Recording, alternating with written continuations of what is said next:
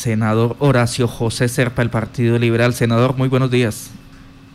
Muy buenos días para ustedes, un saludo especial, Carlos Allán Violeta Estéreo, por supuesto, a todos los amigos del departamento de Casanare. Yo les, les cuento, eh, he podido conversar con algunos colegas del Senado de la República, del Partido Liberal, eh, y lo que lo que sabemos de esa reunión, sin haberlo hablado con el presidente Gaviria, es que sí, conversaron buscando como puntos de, acuerdo, la situación fiscal no es la no es la mejor, pero el presidente Gaviria mantiene su posición. Es totalmente inconveniente esa reforma tributaria. Estamos en la crisis social, económica, financiera más grande de las últimas décadas y ponerle más eh, impuestos, más cargas a, la clase media colombiana, a la clase menos favorecida, pues es realmente desastroso. También se, se tiene en cuenta pues la situación la situación fiscal, entonces se le ha dicho, bueno, piensen en las alternativas, pero las alternativas no son golpeando a la gran mayoría de los colombianos, en eso están totalmente equivocados, así que eh, el próximo martes va a haber una reunión de bancada, bancada conjunta entre Senado y Cámara de Representantes. Eh, digamos, el Partido Liberal ya había tomado una decisión hace varias semanas, no acompañar la reforma tributaria. Sin embargo, pues va a haber una reunión virtual, una bancada con los más de 100, eh, perdón, 50 parlamentarios del Partido Liberal y, y, y se hablará sobre el tema. Yo creo que todos los colegas liberales copartidarios somos conscientes que, que el palo no está para escuchar. ¿sí? Realmente eh, la gente está cansada, la gente está indignada, porque más bien no se combate el contrabando, porque no se hacen más eh, controles a la corrupción, en fin, buscar alternativas, pero no golpeando a los menos favorecidos. Permítame, porque usted dice, pensamos en la situación fiscal pero esta no es la alternativa, esta, eh, eh, esta no es la solución. ¿Qué solución proponen ustedes entonces como partido?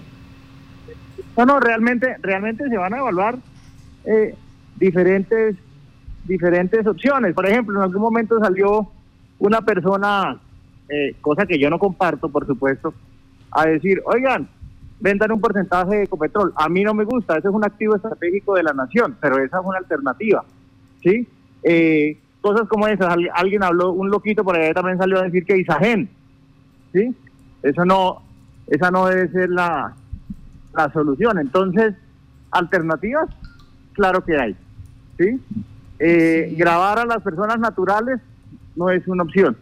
Ponérselo un poco más difícil a las personas jurídicas, pues hay que evaluarlo, ¿sí? Entonces, eh, pues acá hay que tomar en cuenta, digamos, todos los, los comentarios y de esa forma decidir lo más pronto posible. Bueno, una de las alternativas mm, posibles, eh, eh, entre lo posible, es la venta de activos. ¿Qué otra alternativa tenemos?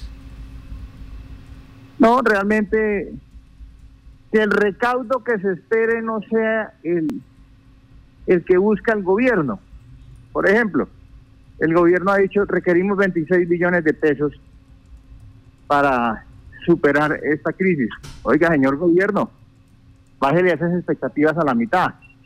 Entonces el recorte o la necesidad no va a ser, ya no va a ser tan grande y se pueden evaluar alternativas. Pero como le digo, no hay nada concreto. Sí. El Partido Liberal está preparando un documento y yo espero pues que en los próximos días tengamos ya la, la posición del partido que piense que va a ser va a ser no y si existe alguna alternativa que sea viable va a ser no para fregar a los colombianos que están cansados, que están indignados y que por supuesto están preocupados.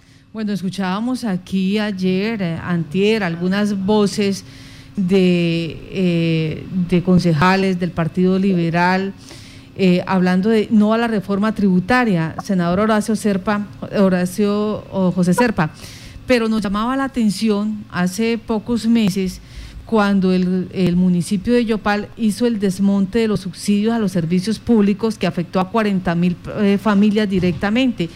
Eh, al estrato 3, por ejemplo, le quitó el 15% del subsidio, al estrato eh, dos eh, le desmontó algo similar. Y, y, esto pues afectó directamente a los estratos 1, 2 y 3. Y nos preguntábamos en la mesa de trabajo, ¿por qué en esa ocasión el Partido Liberal eh, no hizo nada, teniendo en cuenta que afectaba a 40 mil familias? ¿Por qué esa, como usted decía hace un momentico, esa, esa bancada liberal no llamó a, estos eh, mm, concejales para decirle, vea, la afectación va directamente ahorita en pandemia, no es conveniente. Y esa es una de las situaciones que nos preguntaban también los ciudadanos.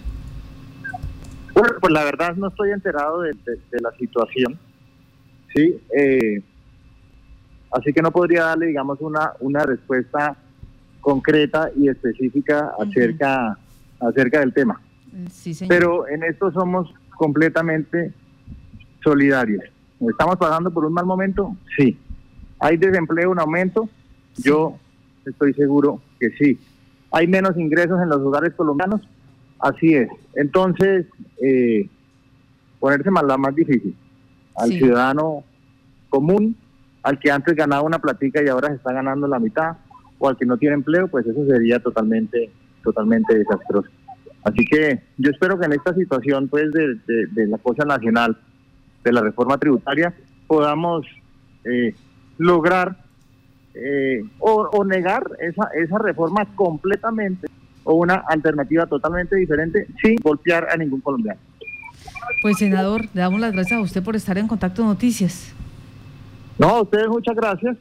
Soy totalmente consciente de esta situación. Yo hago parte, digamos, de esa ala social del Partido Liberal y esa va a ser nuestra posición. Para ustedes un saludo especial. Mil gracias. Mil gracias. El martes entonces estaremos a la expectativa de este documento que va a sacar el Partido Liberal frente a la reforma tributaria.